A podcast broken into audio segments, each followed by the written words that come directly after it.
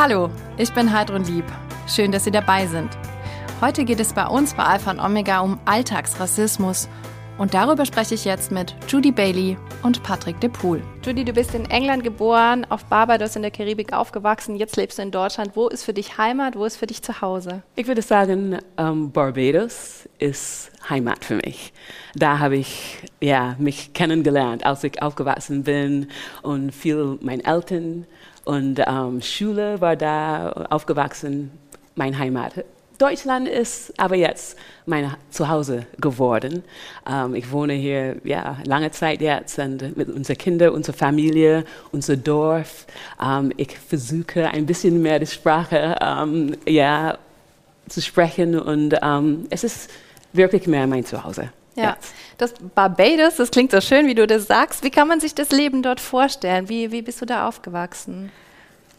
Vielleicht ein bisschen wie was man erwartet, wenn man hört Barbados mit Sonne und Strand. Uh, es ist sehr frei. Um, ja, Leute sind sehr freundlich. Man geht durch die Straße und jeder spricht man an und sagt Hallo, wie geht es dir? Und um, sehr, sehr offenes uh, Land. Und es ist sehr schön, auf Barbados zu, ja. zu leben. Ja. Die meisten Bewohner auf dieser Insel sind ja nicht zufällig dort gelandet, sondern haben eine sehr bittere Geschichte. Was ist da passiert? Ja, ich meine, das ist meine, meine Geschichte.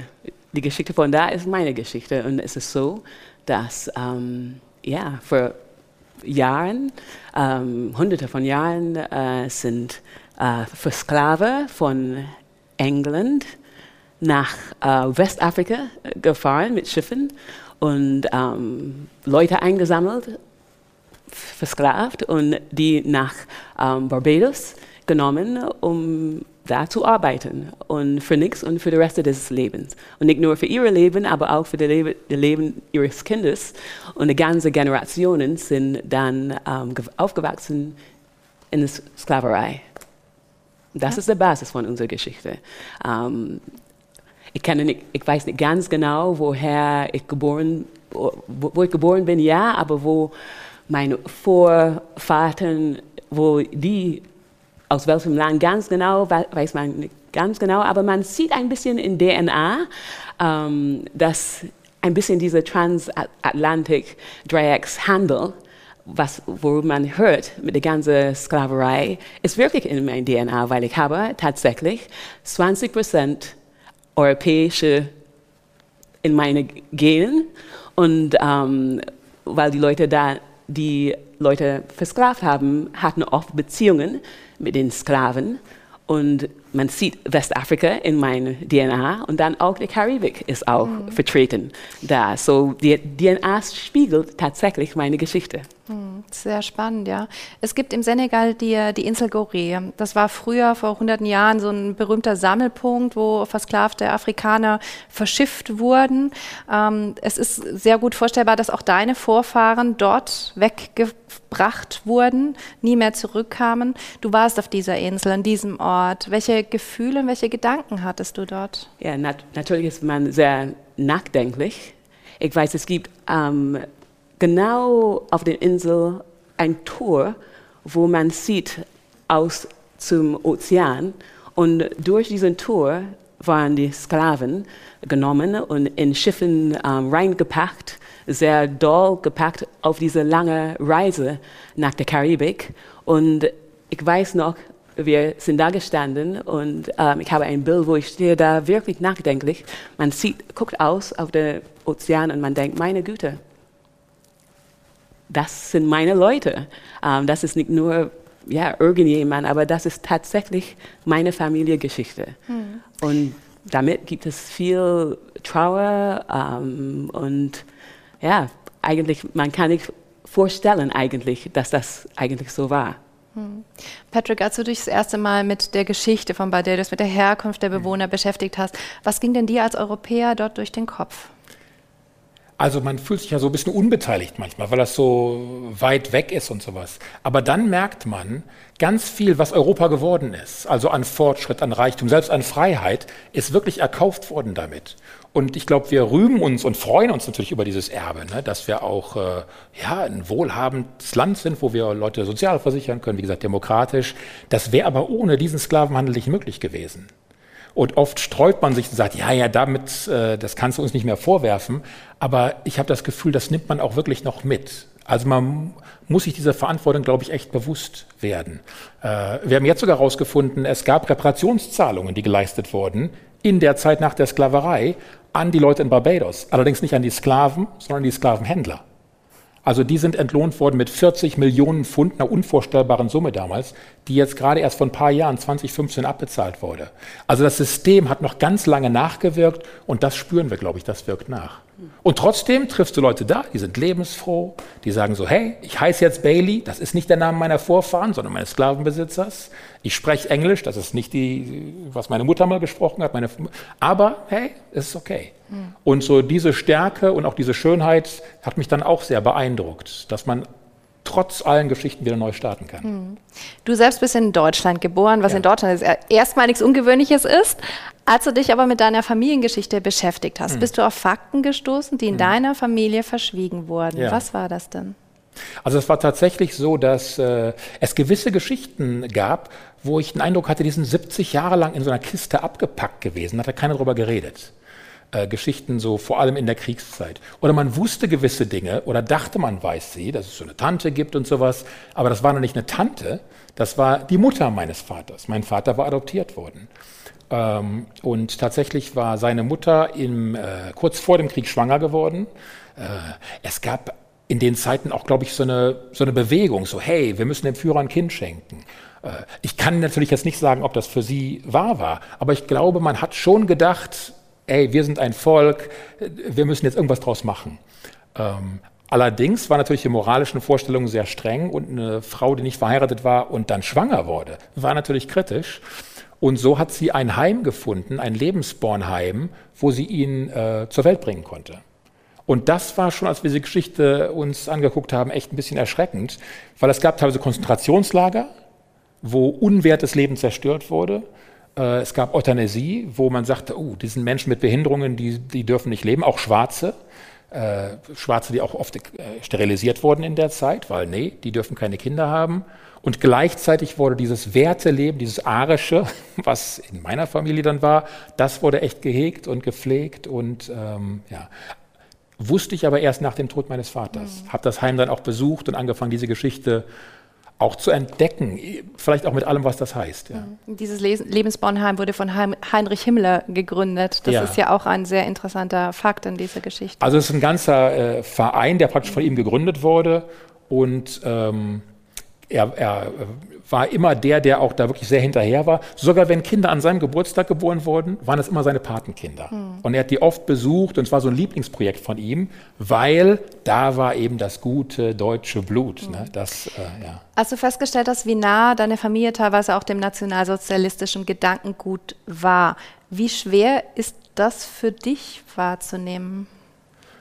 Das fand ich ähm, eigentlich erstmal gut und interessant, weil ich, äh, man weiß ja, wenn auch es so eine Mehrheit gab damals, ähm, auch so ein Krieg, der ein ganzes Land mitnimmt, auch die, es wäre ja auch Wahlen, die stattfanden, da gab es vielleicht nicht Mehrheiten, aber schon viele, die auch dafür waren, dann ist es ja eigentlich selbstverständlich, dass viele Mitglieder unserer Familien für einen Moment dachten, das ist ein guter Weg.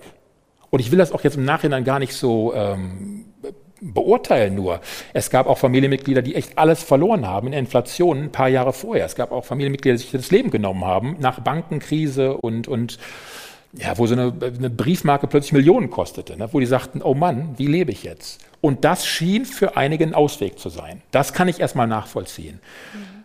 Ähm, da finde ich auch, dürfen wir jetzt nicht so tun, als ob so, ja, uns wäre das nicht passiert, wir wären alle im Widerstand gewesen. Die wenigsten waren im Widerstand. Dafür braucht es viel Überzeugung und viel Mut. Ne?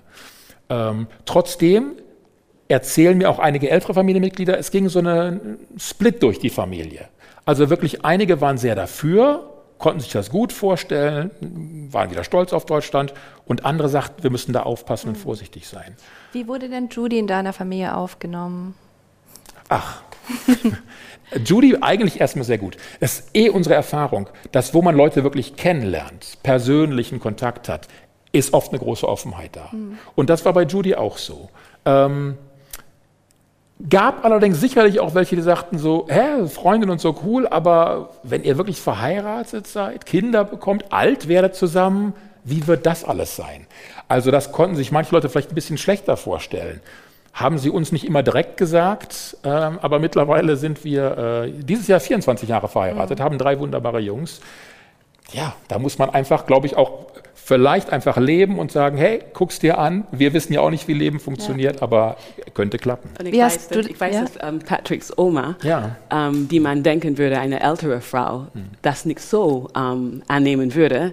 Ich weiß, dass sie hat Patrick irgendwann, ähm, als wir uns getroffen haben, ihm zur Seite gebracht und hat gesagt, oh, es ist okay für mich. Das ist okay für mich. Irgendwie. Ich meine, sie hätte das nicht gemacht, wenn es ja, eine deutsche, weiße deutsche Frau wäre, aber ja. Immerhin hat sie das akzeptiert. Das war so beides. Sie hat Judy auch sehr gemocht. Wir haben sie auch noch lange besucht, bevor sie gestorben ist. Aber es war eben genau das. Man sieht, hat, sie hat dich nochmal anders gesehen und sagte, ich muss das sagen, weil es nicht selbstverständlich ist. Also da steckt natürlich auch schon. Ist ja auch interessant schon, ja, ne? Eigentlich schon. Ja. Wie hast du dich denn gefühlt, dort in die Familie sozusagen eingeführt zu werden? Wie hast du das erlebt? Es war okay für mich. Es war, war schön, wie, weil es gab nichts, ähm, ja, die haben mich akzeptiert, hat, hatten mhm. mich, immer zu allen Feiern eingeladen, von Oma und Papa und Mutter und alle Weihnachten, Ostern, jede Möglichkeit ähm, war ich dabei und ich war akzeptiert. Sehr schön. Ja. Ich würde gerne ähm, über das Thema Rassismus im Alltag sprechen. Judy, erstmal die Frage an dich. Was bedeutet für dich überhaupt Rassismus? Ja, ich glaube, Rassismus geht davon aus, ähm, dass ja, es unterschiedliche Rassen gibt und Leute sind dann behandelt unterschiedlich ja, wegen ihrer ja, Aussehen oder Herkunft. Und das ist für mich Rassismus. Und man sieht das durch verschiedene Systeme in der Gesellschaft oder man sieht das auch natürlich ähm, zwischen verschiedene ja, Interaktionen zwischen Leuten, wie Leute dich begegnet. Und das trifft mich auf jeden Fall. Und ich sehe das auf jeden Fall nicht nur für mich, aber für, auch für unsere Kinder. Wir haben drei Kinder und ähm, man merkt, dass obwohl man wünscht, dass das nicht ein Thema war, dass es tatsächlich so ist. Was genau haben deine Kinder zum Beispiel erlebt? Ja, Beispiele in der, in der, in der Schule ähm, sagt dann ein Zehnjähriger oder Neunjähriger ähm, zu einem Sohn, ja, was ist der Unterschied zwischen dich und SCH?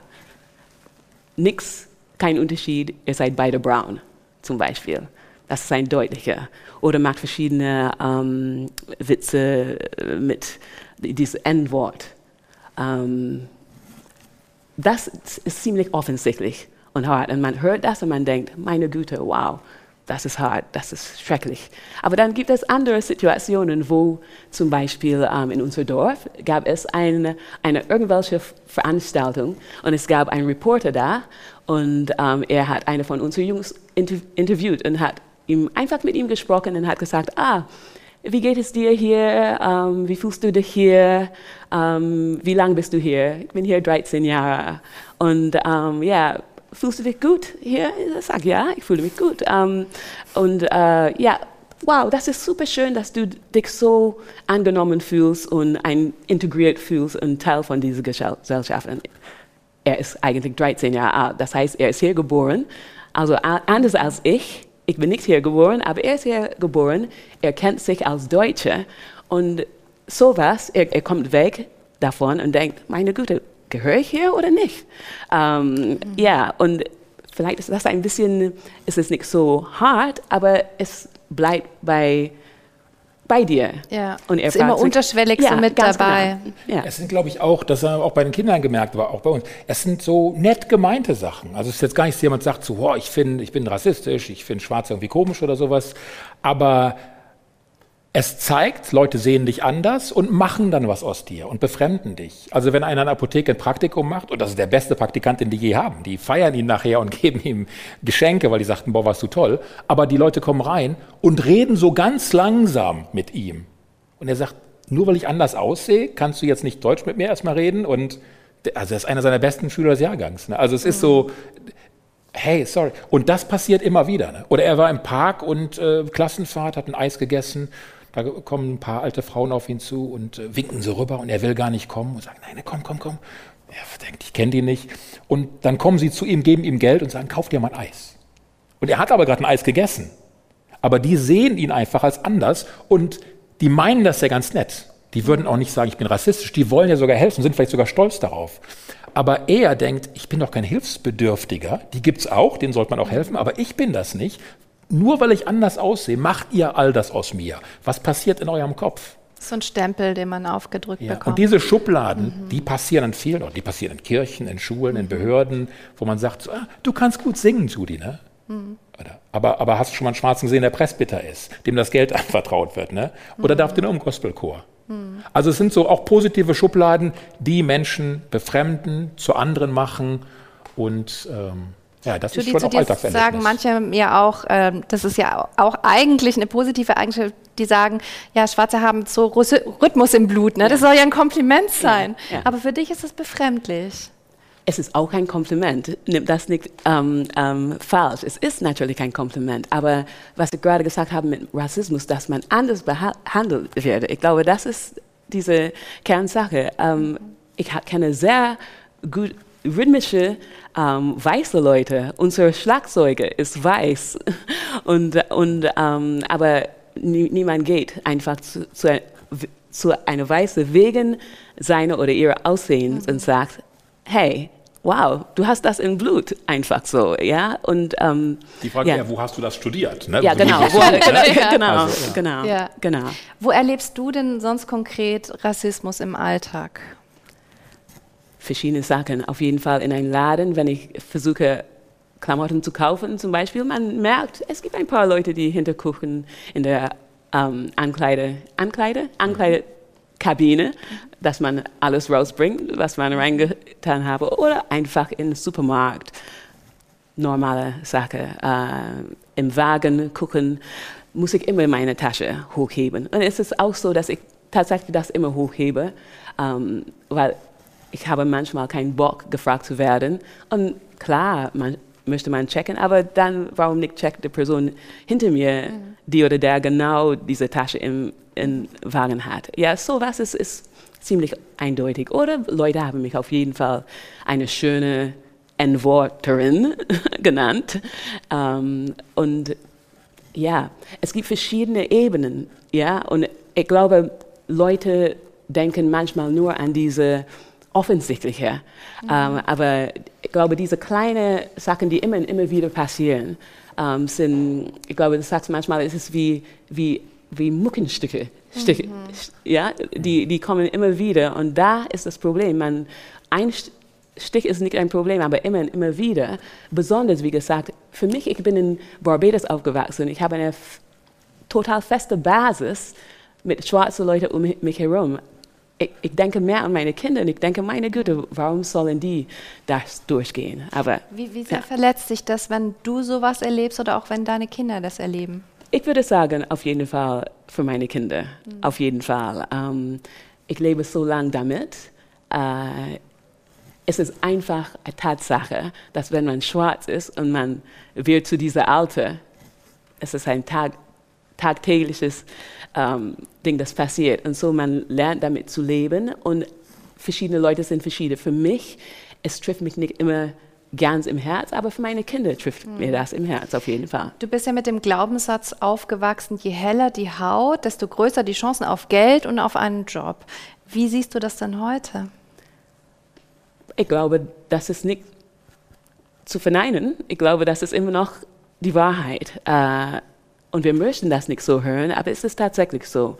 Ähm, wenn man nicht nur Job, Job auf jeden Fall, aber ich, wir sind gerade ähm, mit jemandem ähm, beschäftigt, der sucht eine Wohnung und er kommt aus, ja, er ist aus Afrika und mhm. ähm, er bekommt keine Wohnung einfach so. Und wir kennen viele verschiedene Leute, die solche Situationen sind. Sie haben einen bestimmten Namen. Man hört den Namen am Telefon oder man hört den Akzent am Telefon, wenn man fragt nach dem, der Wohnung. Und ja, entweder es tut mir leid, es ist weg oder man geht zur Wohnung zu gucken und es ist plötzlich nicht möglich den nächsten Tag. Mhm. Ja.